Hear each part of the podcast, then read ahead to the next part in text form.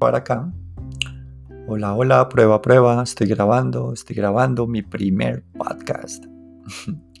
y le damos stop. Y hola, mi nombre es Juan Alejandro Ruiz. El día de hoy yo les voy a hacer la bienvenida a este nuevo podcast. El día de hoy vamos a hablar acerca de la explotación gamer. Entonces, a continuación, mis compañeros se van a presentar. Hola, gente. Mi nombre es Juan Pablo, de grado 11. Pues eso. Eh, hola, mi nombre es Juan Andrés Castillo, soy de grado sexto y bienvenidos a este podcast nuevo. Gracias. Hola, eh, mi nombre es Felipe Parra, pero pues también me conocen como Pipe. Y como dicen mis amigos, bienvenidos a este nuevo episodio de podcast. Eh, hola, soy José y estoy en grado octavo y bienvenidos. Gracias, José. Gracias, Pipe. Eh, yo soy Diego eh, y estoy facilitando y acompañando este ejercicio del podcast. Bienvenidos y empecemos a hablar de, nuestro tema. Sé que muchos de ustedes tienen esa pasión y ese gusto por, por el mundo de los videojuegos. Y bueno, ya que vamos a hablar de la explotación gamer, me gustaría empezar con una pregunta muy a nivel personal y es si alguna vez te has sentido explotado por algún videojuego en, en, la experiencia personal. Ya sabemos que Ah, después podemos hablar como de experiencias de, de, otras personas, pero en lo personal me he sentido explotado alguna vez por un videojuego. Eh, bueno, yo voy a responder esa pregunta y es que sí, la verdad, sí. Eh, porque, digamos, un ejemplo que pues, el cual es Fortnite, que ya llega un punto en que le le ponen tantas cosas que son innecesarias en algunas ocasiones, em, eh, que le meten demasiadas cosas a los juegos, diferentes armas, lugares, cosas así, que pues ya a mucha gente no le interesa, entonces por eso es que baja como el interés del juego en, en las personas y por eso es que pierde como la popularidad que ha generado desde el primer día que, que salió. O sea, ¿tú crees que la popularidad de Fortnite ha caído por la sobrecarga como de skins eh, y, y, todo lo que ponen para que la gente compre? ¿O porque ya, digamos, después de jugar mucho Fortnite la gente pierde el interés? O sea, ¿crees que es más por los skins y eso? Eh, pues la verdad es como parte de, de, todo, sí, porque, o sea, digamos, yo no le veía tanto problema como a las skins, sí, porque eso siempre ha sido como una parte de Fortnite, que es la tienda. Ajá. Y pues eso siempre ha estado. Pero ya después de que mmm, empiezan a sacar, o sea, empiezan a hacer actualizaciones a cada rato, que las actualizaciones no traen nada, entonces ya la gente se aburre y cuando ya, ya, ya solo juegan como porque no tienen nada más que hacer o, o cosas así, eh, pues ya es cuando se nota que un juego pues ha caído eh, ha caído durante como sus últimos años de popularidad. Y pues sin embargo pues a, a, a, lo largo de los años pues van saliendo nuevos juegos que, que, no cometen esos errores. Entonces eso es lo que le interesa más como a, la, a los jugadores. Listo listo Alejito. Gracias por aquí José. ¿qué nos cuentas de tu experiencia personal? Eh, pues yo iba a referirme al, al tema que estaba hablando Alejandro, uh -huh. eh, era que eh, sobre las actualizaciones, por ejemplo, eh, sentirse sobreexplotado por tantas actualizaciones que vienen con, que no tienen tanto contenido como una actualización grande. Eh, pienso que hacen eso por, eh, con la intención de que el juego no quede viejo, o sea, que uh -huh. siempre esté renovado, que, por ejemplo, una actualización que parece no tener nada, en realidad puede estar mejor optimizada eh, y cosas así. Entonces, el que se actualice seguido y se añadan pocas cosas, siento que le da como... Eh, renueva más o menos el juego, eh, pero pienso que por lo que dejó de, de ser tan popular eh, ese mismo Fortnite, sería el que las actualizaciones que pusieron no agradaban al público que pues que al que se la estaban entregando. Entonces decían como, eh, no me gusta lo que, cómo está el juego, entonces yo estoy aquí para disfrutar, me voy a ir. Como no me gusta y no me estoy divirtiendo, me voy. Vale. Entonces pienso que fue realmente por eso y no por un, una sobreexplotación. Interesante, interesante. Además, ahí metes un, aspecto, eh, digamos, aparte de lo económico que me parece muy interesante y es, y es cuando yo me siento eh, explotado por una sobrecarga de, o de contenido o de contenido que no es de buena calidad. Eso creo que también lo vivimos eh, muchos gamers en, en, muchos momentos. bueno, ¿quién más tiene por aquí la palabra? Juan. Y ahorita, Pipe. Pues un ejemplo que yo he visto hace poquito es que yo hace poquito me descargué el Counter-Strike. Sí. Y pues literalmente hace como que un día se me actualizó y la verdad es que con, Counter-Strike casi jamás ha cambiado. O sea, aunque agregan skins, skins, skins y son de caras además, eh, la gente lo sigue comprando. O sea, porque tener algo ahí, algo. Listo, gracias pues Juan. Súper. Gracias. Pipe. Bueno, digamos que en cuanto a mi experiencia personal, no soy como un gamer gamer, sino siento que es como más lo básico. Entonces, no sé, pues ahorita, digamos, estoy dedicado a Warzone, a GTA y a FIFA, lo, lo, básico. Algo que me parece curioso es que hablan de las actualizaciones y creo que hay dos tipos de juegos. El que es un único juego que se va actualizando constantemente. Sí. Y el que son varios juegos como una saga. Pues en este caso FIFA. FIFA es muy criticado porque tienes que comprar uno, uno nuevo cada año y la verdad las actualizaciones no, son la gran cosa como para pagar un juego nuevo. Y si no te vas actualizando, digamos, quieres jugar online, eh, máximo dos años atrás, ya tres años ya el online no funciona. Quizás muy poco pues, los servidores y la gente que lo, que lo juega. Entonces, digamos que mi, mi, experiencia es esa. Digamos, hay juegos como que si económicamente te piden más para que estés actualizado y otros que, que por eso mismo las actualizaciones no valen mucho la pena como la cantidad de dinero. Esa es como mi experiencia en cuanto a jugabilidad. ¿Y tú has sentido en algún punto que esa, esa experiencia, lo que tú eh, estás criticando en este momento, te, alejen y te en algún punto digas como, uy, no, yo no le voy a seguir a ese cuento, yo mejor dejo de jugar FIFA o, no es tan así como para decir dejo de jugar un juego? Pues digamos, es que es curioso porque es FIFA, sí, es como, incluso no, no tienes que ser gamer para jugar FIFA. Es más como el plan amigos que, que tú juegas.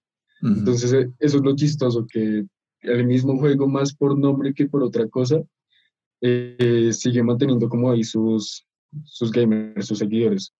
Mi, mi experiencia es que lo, lo compro como cada dos años. Tipo, eh, tenía el 15, después pasé al 18, o sea, fueron tres años ahí, del 18 al 20, y el 21 no creo que lo compré porque la verdad está muy parecido al mismo 20. Entonces, quizás espera hasta el 22 y así. Pero es chistoso porque pues, es un juego como ya el nombre lo tiene ganado, y por eso es que la gente lo sigue y lo sigue comprando. Y no te voy a negar, eso es lo que me pasa a mí. Como que ya hay un, hay, un ritmo ahí. para analizar esa parte también está chévere. Sí, sí, sí. Eh, muy, muy interesante también ese punto. Yo personalmente no soy, no soy amante del, del FIFA, pero sé que hay muchas personas que lo juegan. Y me pregunto a veces si, si FIFA va a ser como como el cambio de, propuesta comercial, porque yo sé que a muchos les pasa lo que, lo que tú estás diciendo, que no, que no encuentran muy interesante el comprar eh, cada año un nuevo juego, que podría ser eh, fácilmente un, como lo hacen otros juegos, un, Season Pass, o podría ser algo diferente. Lo que pasa es que a ellos les, seguramente les está entrando tanta, tanto dinero vendiendo un juego cada año que no sé si se animen a hacer un cambio en esa propuesta. Exacto, o sea, eso creo que genera tanto ingreso. Si no esté mal, FIFA es como de los que de los juegos más comprados en, en el mundo, si no es que el que más. Pues, si o sea, por ahí leí eh, fuentes no tengo seguras, pero es lo que escuché. Sí, hay un buen... Que FIFA es el juego, FIFA es el juego más esperado del año y por lo mismo tiene muchísimas ventas. Entonces no creo que EA Sports, bueno, EA eh, deje como esa oportunidad por lo que dicen los fans, porque es chistoso por lo que digo, los fans se quejan de eso, eh, pero aún así lo siguen comprando. Entonces, eso es, eso es como lo que me ha pasado a mí. Es chistoso, pero sí eso es lo que me ha pasado a mí.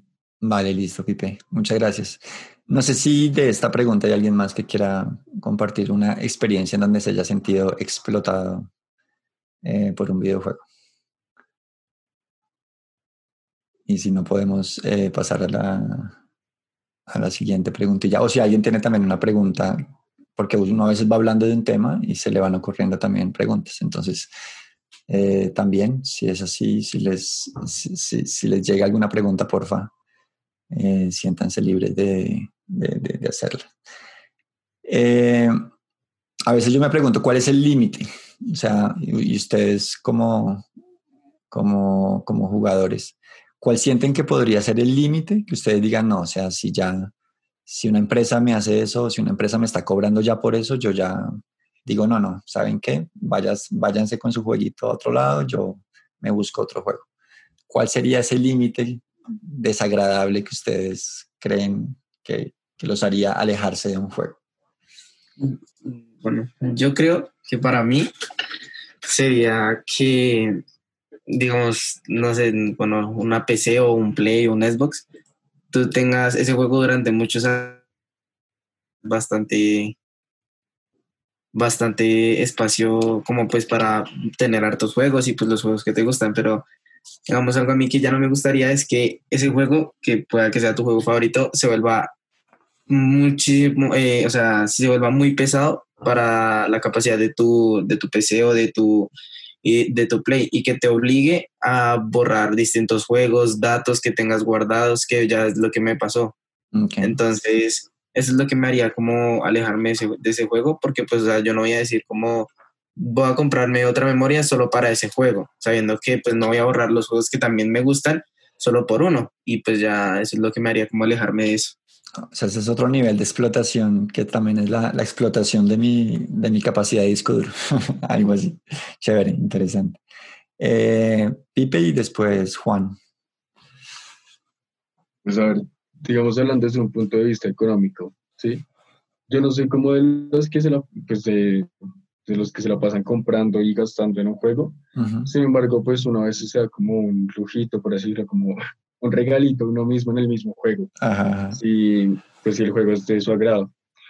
Em, pero yo creo que no me afectaría siempre y cuando no exijan cómo pagar para la esencia del juego. Digamos un juego de modo historia, ¿sí? un modo historia que tiene también su, su modo libre, por así decirlo. Listo, en el modo libre cobra lo que quieras y pues, eh, tú pagas lo que quieras pero mientras como que en el modo historia o en la esencia del juego no te cobren por disfrutarlo, todo está bien. Ya si se meten con eso, yo creo que digo como, no, yo que lo voy a meter a este juego, pagué por algo, o sea, pagué para seguir pagando. Pagué por algo incompleto. Exacto. Entonces yo creo que eso sería como mi límite hablando en la parte económica. Listo, chévere, interesante, Pipe, gracias. Vamos, Juan. Y después eh, pues Andrés. a mí ya, ya, me ha pasado, pues, lo que sentí que yo hace, no sé, 2014 me compré el Battlefield 3 para el 360. Y pues ya como, yo, ese juego me, gustaba mucho. Y pues ya como estaba, como que cuando estaba al, a la mitad de la historia, como que para seguir me pedían plata en el, en el Battlefield 3. Bueno. Para seguir. Muy descarados. si eso sí no se hace, sí. Nada que hacer. Listo, gracias, gracias Juan. Eh, Andrés, bueno, pues yo quiero hablar, vamos a hablar un poco del tema de la Play del Xbox y hablemos, o sea, metamos algo de Nintendo al asunto y hablemos sobre la reciente polémica que hay con Pokémon Espada y Escudo, que el juego salió en noviembre del año pasado y los desarrolladores tuvieron como un problema a la hora de desarrollar el juego, ¿no? Que es como que no pudieron meter todos los Pokémon de las ocho generaciones que creo que hay ya y que dijeron que le iban a implementar como mejores animaciones o sí, le iban a dedicar más al mundo abierto y las mejores animaciones. Y nos llevamos con una sorpresa demasiado mala porque las animaciones son como demasiado limitadas y muy repetitivas y monótonas. Y el mundo abierto se laguea como a 10 FPS, o sea, cuando empieza a nevar en el juego, o no sé, caer rayos o neblina. O sea, lo único, lo único que sí va más rápido es cuando hay neblina porque usa como el mismo estilo de Silent Hill. evita la. O bueno, evita que carguen los gráficos. Entonces. Sí, eso no es como el asunto, sino el asunto es como el DLC que lo anunciaron dos meses después de que saliera el juego. Lo cual uno dice, ¿por qué tan rápido sale un DLC? Y el DLC incluía los Pokémon que hacían falta en el juego original. Así dándonos cuenta que Pokémon Espada y no es un juego de 60 dólares, sino es un juego de 90 dólares con el DLC, ya que hay completados por otro Pokémon y pues sí. Es como descaro. la opinión que yo tengo y eso es muy descaro. sí, claro. Esa sería como mi opinión. Super Andrés. Super Andrés, muchas gracias por, por compartir eso. Eh, Juanpa. Hola, qué pena, suena diferente, pero tuve que cambiar el micro por razones que no tengo tiempo para explicar. Eh, lo que dice Andrés me recuerda mucho a eh, lo que pasa con Final Fantasy digamos, si uno ve los, por ejemplo, un, juego que es buenísimo es el Final Fantasy VII, un mundo casi de, es casi mundo abierto, hay una historia general, pero una cantidad gigantesca de misiones secundarias, de diferentes partes del mundo que explorar, con cosas únicas. Comparas el 7 al 15, que es una historia demasiado lineal en la que pues es muy aburrido es muy aburrido el Final Fantasy XV. La historia no es nada, no es nada en comparación al, al 6 y al 7. Es como si una balsa de madera le declarase la guerra a un portaaviones. O sea, es, como dije, uno, lineal. Dos, eh, bastante plano todo, personajes poco construidos. Y lo único que en serio se les dio por hacer bien fueron los gráficos y el Final Fantasy XV, eh, si no es el ejemplo más grande, es uno de los, más grandes de, que los gráficos no son lo que importa en un videojuego, es cómo se hace, cómo, es la historia y cómo, es, cómo se avanza. Vale, ok.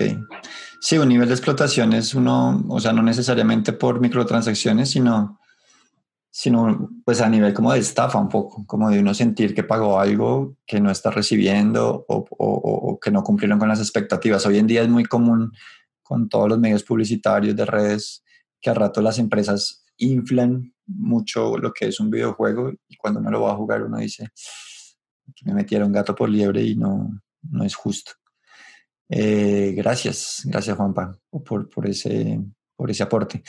Eh, para cerrar el tema, me gustaría, mm, les propongo abordar una subtemática de ahí eh, y fue un, escándalo de hace unos años, tal vez un par de años, eh, que surgió incluso con denuncias a nivel penal de todo en Estados Unidos, en varias partes del mundo, y es el cuento de las loot boxes.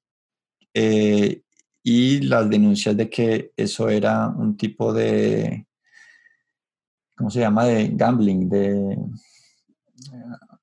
me fue la palabra, como apuesta, eh, y los papás o muchas personas estaban denunciando que pagar por una loot box en donde tú no sabes qué contenido del juego te vas a ganar ahí eh, era muy parecido a entrar a un casino y meter una, una moneda en una máquina y mirar a ver si recibes algo bueno o no. Entonces eso tuvo un escándalo eh, grande, un rechazo también a, Electronic Arts puntualmente por juegos como, como Battlefront 2. Eh, Pero no sé ustedes cómo, cómo, vean el tema, ustedes si, sienten que eso es, eso es denunciable, es, es, es un tema ahí como reprochable de la empresa, Pipe. Pues a ver, yo diría que no. Por, o sea, siempre y cuando cuando vayas a realizar la, la compra te advierta que el contenido es totalmente aleatorio o te atienes a, a esa compra, ¿no? Ok. Claro, entiendo, digamos, como tú dices, seguro el público que denunció eso son los papás de los que juegan o los responsables económicamente de los que juegan. Porque los que juegan, me imagino que los, o sea, los compraron sabiendo que, era, por así decirlo, eh, un misterio lo que te podías ganar con la compra. Entonces no, no, creo que sea como problema del juego, eh, sino responsabilidad más del gamer. Si te advierte ahí que puedes ganar, no sé, mil billetes o o un like, eh, ya el, gamer se, se, atiene a eso. Entonces no creo que sea cosa del juego, sino más responsabilidad del gamer. El punto ahí lo que, y lo que hizo crecer también la, la polémica es que, bueno, estamos en el 2020, una gran cantidad de gamers son menores de edad e incluso no como ustedes menores de edad que digamos ya tienen un sentido crítico como de la vida, una madurez que van construyendo cada vez más, sino que estamos hablando de niños de 8 o 9 años, incluso en noticias, no sé si les han llegado noticias así súper escandalosas de, de, las cuentas a las tarjetas de crédito de papás de 5 eh, mil, eh, o sea, no estoy exagerando, 5 mil dólares en compras en Fortnite, cosas así súper locas. Entonces eso también le pone como, uy, como un picantico ahí al tema que es complicado. Juan, ¿qué, ¿Qué piensas de eso? Es la verdad, es un poco responsable también de los padres, pues enseñarle un poco al, niño el valor del dinero. O sea, eh, pues ya, ya dije esto en el, en el podcast de introducción, no está, no está mal ayudar un poco a la, empresa de videojuegos, dando uno, incluso 10 dólares, si eres tienes bastante plata, pues 25 dólares incluso, pero gastarte 5 mil dólares. Digamos, Supongamos que un niño se gasta 5 mil dólares al mes en skins de Fortnite. Eso se me hace... Eh, eso, es culpa de los papás por enseñar al niño pues, el valor del dinero y que ellos, ellos se encargan de, de, de, darle el dinero. Eh, pero aunque eso es un tema más aparte que no tiene que ver tanto con los videojuegos, la verdad. Vale. Eh, Juan, Andrés. Mm, hablando de eso, yo me acuerdo que casi en 2016, casi, casi todo YouTube estaba repleto de abriendo cajas de eso, microtransacciones, de loot boxes, hasta que, hasta que tengan algo legendario o algo así. O sea, yo me acuerdo mucho de eso. 2016, 2017, puro de eso en YouTube. Exactamente. Y eso es lo que, digamos, criticaban, que era de las cosas que más envician, digamos, a los problemas, los, las personas que tienen problemas como de, de adicción al juego, es que cuando entran al casino, por ejemplo, creen que ese día va a ser su día, o sea, que les va, eh, eh, el paralelo como que les va a salir su legendaria, eh, para ellos es entrar a un casino y, en, una mano de 21, no sé, ganarse dos o tres millones de pesos, por decirlo así, o, claro, está mucho más. Pipe, no sé si querías comentar algo de eso. Pues también hay que tener en cuenta que las compras en videojuegos se hacen o con tarjeta de crédito o ya con tarjetas de regalo, ¿sí? Y pues supongo que ningún menor de edad eh, tiene como los recursos para obtener eso por su cuenta, si no son siempre los papás. O sea, siento que ella es más responsabilidad de los papás como cuánto dinero les deja como a los, a los hijos. En mi caso yo tengo tarjeta de crédito, pero pues como soy menor de edad, como tengo 16 años, es, es amparada por mi papá. O sea, mi papá tuvo que ir y darme el permiso, ¿sí? Autorizar. Exacto, entonces pues también ya es más responsabilidad de los papás si le dejan ahí la tarjeta de crédito al hijo y saben que, puede pasar eso, ¿sí? Pues porque, claro, entiendo a esas personas que son como, o sea, las que se quejan, eh, lo dicen porque los gamers, la mayoría ahorita, o sea, una gran cantidad, son menores de edad o, por el estilo. Pero pues no es el único público, también hay que, mm, hay que tener en cuenta, digamos, no sé, tú, por ejemplo, Dieguito, que tú siendo adulto, tú sigues jugando y sigues comprando. Entonces es lo que digo, como yo, yo sí creo, eh, creo que Juan Piz tenía como esa misma posición, eh, que es el papá, o sea, es como el, los papás los que tienen que tener eso, o sea, el mismo gamer, todo lo que o sea, cuando digo que la responsabilidad del gamer, del jugador, del cliente, me refiero pues al, al que lo juega y en este caso pues al que proporciona el dinero. Entonces no creo que sea como cosa del juego, sino del, pues, del gamer. Sí. Vale. con mi postura. Sí, listo, chévere. Bien, no, muy interesante, muy interesante eh, no solo este último subtemita, sino todo lo que hemos hablado hoy. Creo que pues vamos a ir como cerrando nuestra, nuestra sesión de hoy, pero eh, esperando pues que mucho de lo conversado aquí, mucho de lo hablado, de lo compartido por nuestros podcasters, eh, pues llegue para cada uno de ustedes, los oyentes. este es un tema que sin duda va a seguir sobre la mesa porque la industria de los videojuegos es una industria que, que ha tenido un crecimiento interesante, un impacto grandísimo. Entonces ese tema siempre va a estar ahí eh, y muy, muy, muy importante estar enterado de lo que pasa y tener una posición crítica de eso, lo más importante también. Eh, entonces, ya para cerrar, vamos a continuar con una tradición que tenemos en el podcast y es eh, que cada uno piense en un recomendado para nuestra audiencia, para nuestro público. Entonces podemos recomendar un libro, podemos recomendar una película, podemos recomendar un plan, algo para hacer ahorita en cuarentena, podemos recomendar, no sé, todo, tipo de cosas que ustedes quieran recomendar desde, desde sus gustos, desde lo que son, desde lo que quieren y les gustaría transmitir a otras personas, que eso es súper, súper valioso. ¿Listo? Entonces, eh, vamos a empezar con Juan Pablo y su recomendación y ya miramos a ver quién, quién sigue. Adelante, Juanpa. La verdad, yo estoy obsesionado con reality show. No sé por qué me gusta bastante y es RuPaul's Drag Race. ¿Cuál? Como, que es RuPaul's Drag Race. Es algo así como la meca de los gays. porque es un programa súper extravagante, hay de todo, como modelaje. Eh, es muy entretenido, la verdad, no sé por qué. Está en inglés, son únicamente en inglés, la lástima pero pues hay como, como 16 temporadas y me las he visto casi todas. Es, es muy bueno, que eso sí no es para todos, la verdad. Ok, ok, ok. Eh, y en cuanto a restricciones de edad, es... Mayores de 12. Ok, ok, listo. No, porque es importante pues saber que hay personas que nos están escuchando de pronto menores de edad y, qué bueno que tener como claridad de, de los límites al respecto. Eh, listo, bueno, esa fue la recomendación de Juanpa. ¿Quién más quiere recomendar hoy? Si no tienen algo claro en su mente ya, ya para recomendar, frescos pueden pasar por hoy. Eh, lo piensan para la próxima sesión. Eh, ¿Quién más? Alejo. Alejo. Eh, bueno, yo voy a recomendar unas series Ajá. que, pues, bueno, en general no me las he acabado, pero pues ahí voy. Eh, pues yo me estoy viendo eh, una serie que se llama Iron Fist, que es de Marvel.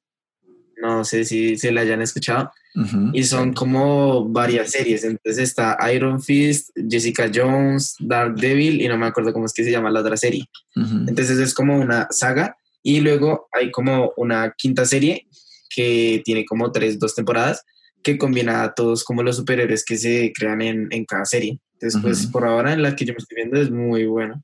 Entonces, pues es lo que recomiendo. Y a restricción de edad, creo que es para mayores de 13, no estoy seguro.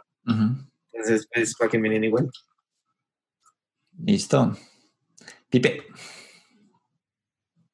De hecho, esta recomendación es una serie, sí, pero tú me la recomendaste y es Dark.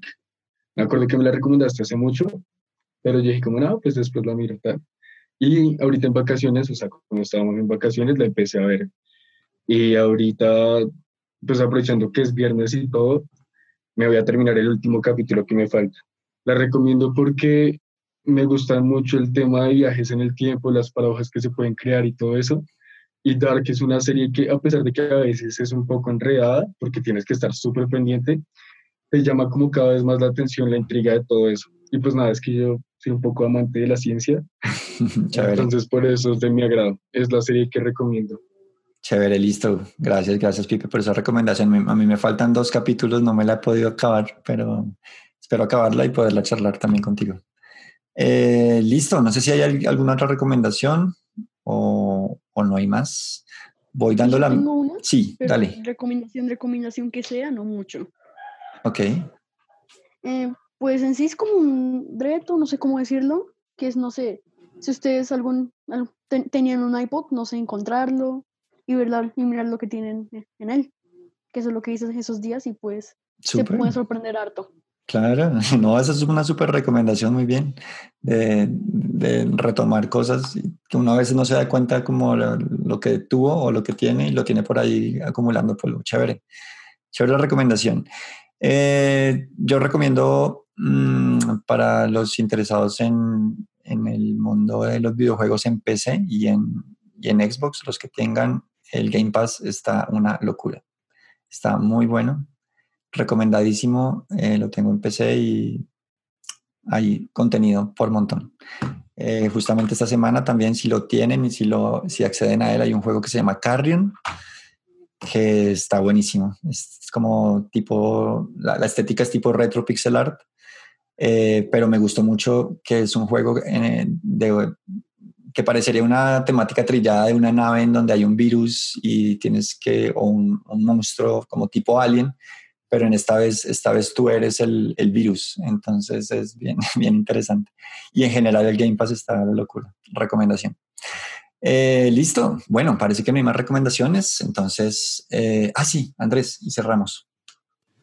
Listo, pues yo les quiero recomendar un videojuego así para pasar la cuarentena así, o sea, no es como para gamers, sino es como más para la gente casual así o para desahogarse, ¿sí? que es Animal Crossing. Sé que a primera vista sé como un juego para niños infantil, pero esa era como la primera vista que tenía del juego, pero cuando empecé a jugar era otra cuenta, porque era otra cosa. Okay. Porque sí, lentamente iba recolectando como todos los bichos, los peces, mejorando mi casa, la isla y no sé. Les recomiendo que jueguen, no sé, cualquier Animal Crossing, puede ser el más nuevo que está en Switch o el más viejo que está como en GameCube. Entonces, les recomiendo Animal Crossing si están en cuarentena y no saben qué hacer, pues se crean una segunda vieja Animal Crossing. Y ahí, sí. Entonces sí, les recomiendo Animal Crossing. Listo, Andrés. Súper. Muchísimas gracias. Bueno, entonces vamos eh, entonces cerrando el episodio de hoy. Muchísimas gracias a todos por su atención. Muy pendientes de nuestra red, muy pendientes eh, de nuestro podcast en su siguiente edición pues, pues les traeremos un tema que seguramente eh, les va a gustar, va a sorprender y pues va a seguir eh, construyendo pensamiento en torno a muchas cosas, que es la idea también, pensamiento y expresión en este podcast. Eh, muchachos, despidámonos, abran sus micrófonos y nos podemos despedir todos al tiempo si quieren. Au revoir. Chao. Chao. A bientôt. A la prochaine a tous. Bye bye y nos vemos en un próximo episodio.